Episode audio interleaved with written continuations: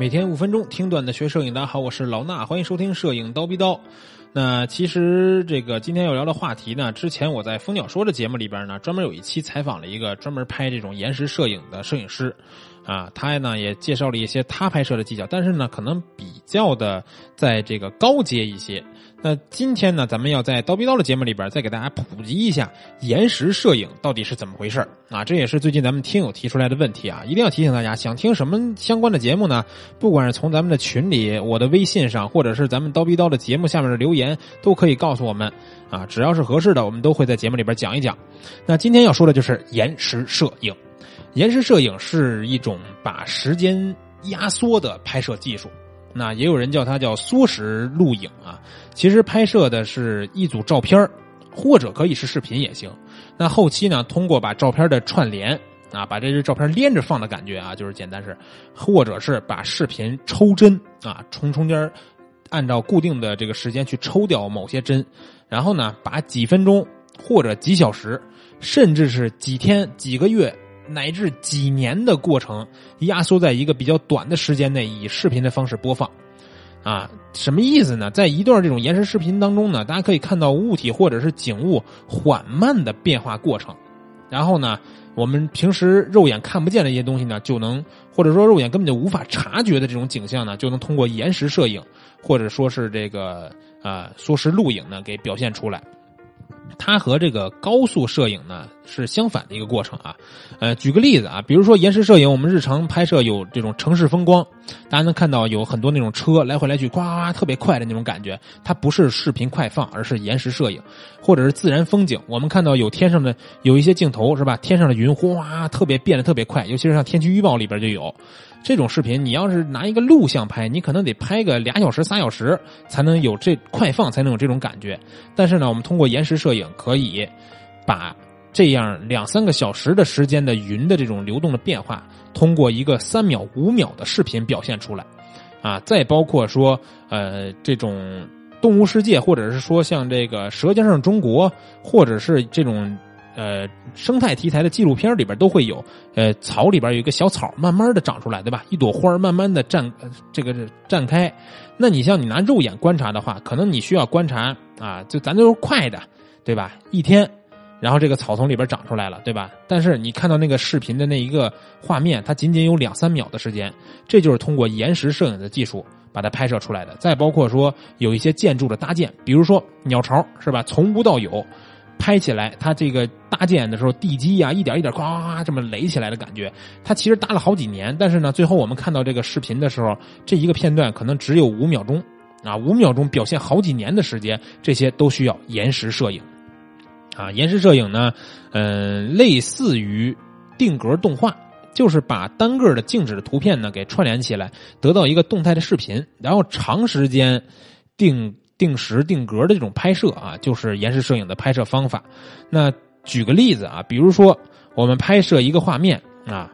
我们拍摄这个搭建的过程，我只要固定，比如说每半个小时或者说每一个小时拍一张，对吧？一个小时我就拍一张照片，然后一天二十四个小时，一天有二十四张照片，对吧？一个月三十个三十天，三十乘以二十四。然后呢，再乘乘乘，你拍几年下来，一共得到这么几百张乃至几千张照片然后呢，你再给它连着放啊，每张照片展示的时间还不一定，所以在这样的时间里边就可以呃表现出来这么一个短时间的这个搭建的过程。那比如说啊，像一个花儿绽放呢，可能需要三天三夜，对吧？大概就是七十二个小时。那我们每半个小时拍一张照片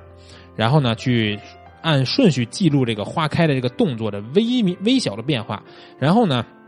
一共三天三夜七十二个小时，每半小时拍一张，一共拍了一百四十四张照片再通过呃咱们这个电影啊或者电视播放的大概的这个帧数啊，就是如果了解视频的同学都知道每秒二十四帧，对吧？那我们一百四十四张照片呢，按照每一秒二十四张照片的播放，然后。大家会注意到啊，这三天三夜这一个花蕾的整个的开放，只需要六秒钟的视频就可以展现出来啊，这样的效果就是延时摄影的效果。所以啊，大家理解了延时摄影的这种概念以后呢，我们还要介绍说拍延时摄影的时候需要怎么做啊。首先一个最关键的要点就是三脚架你这段延时摄影当中，机位呢，啊，初级的来说啊，机位一定要固定。当然，有一些高级的，它会也有挪机位，用这种赤道仪啊，包括很多高科技的这种器材去挪动机位拍摄。但是，大部分同学咱们在尝试的时候，都要先拿三脚架固定着它，保证机位一动不动的拍摄。啊，根据这个拍摄内容的不同呢，你要用这种快门线去设定一个间隔拍摄。比如说，我拍这种走动的人流或者是车流，你可能两两秒到三秒间隔拍一张就可以了。然后呢，比如说我拍星空星轨，对吧？有那种大家看到那银河从左边跟时钟一样，咵摆到右边那种照片，我一分钟拍一张就可以了，或者半分钟拍一张都可以。再比如说我刚才说的鸟巢这种搭建，对吧？一小时、两小时，甚至是一天半天拍一张都可以，根据你搭建的整体时长来看。然后呢，你一共要拍多少张呢？刚才说过了，每秒二十四帧是正常的视频播放，但是我在一般做的时候，我习惯是一秒钟我按三十张照片算。也就是说，一秒钟我会让这个视频里边播放三十张照片，然后你最后需要一个，比如说我这个镜，我这个整个的影片里边需要一个五秒钟的延时视频，那你算五秒钟，对吧？每秒三十张，一共需要一百五十张照片，再根据你拍的间隔，你就知道你这个地方需要拍多长时间了，对吧？这样算下来就可以了。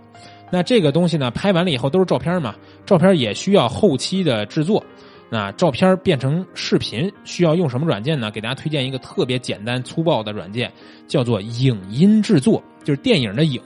啊，音箱的音，制作这俩字儿。这个东西呢是 Windows 系统自带的一个，呃，它原来是可能是自带的，现在有有些电脑没有，你得去下载。但它也是 Windows 官方发布的一个小小软件。那也有一个英文名叫 Movie Maker 啊，Movie Maker 就是。电影制作者呀，这种意思啊，就要影音制作。大家下完这个以后呢，就可以把照片拖进去，非常简单就可以操作了。然后呢，你这个视频照片拖进去以后，只是产生一个短的延时视频，你再剪辑什么的，可能就需要 Final Cut 或者是呃 Premiere 这种专业的剪辑软件了。这个东西就不属于咱们今天要介绍的范畴之内了。那我今天说的这些呢，大家如果听的还是有点一头雾水的话，没关系。我之前啊，在二零一三年还有一个论坛里边的帖子，是细致的教大家怎么做延时摄影的。大家可以去看一看这个帖子，这里边呢有视频，有 GIF 动画，也有我拍摄的一些细节。当然，这个影音制作的整个软件的操作流程，在这帖子里边都有。大家怎么得到这个帖子呢？去蜂鸟微课堂的微信号，注意啊，是蜂鸟微课堂的微信号，回复四个字延时摄影”。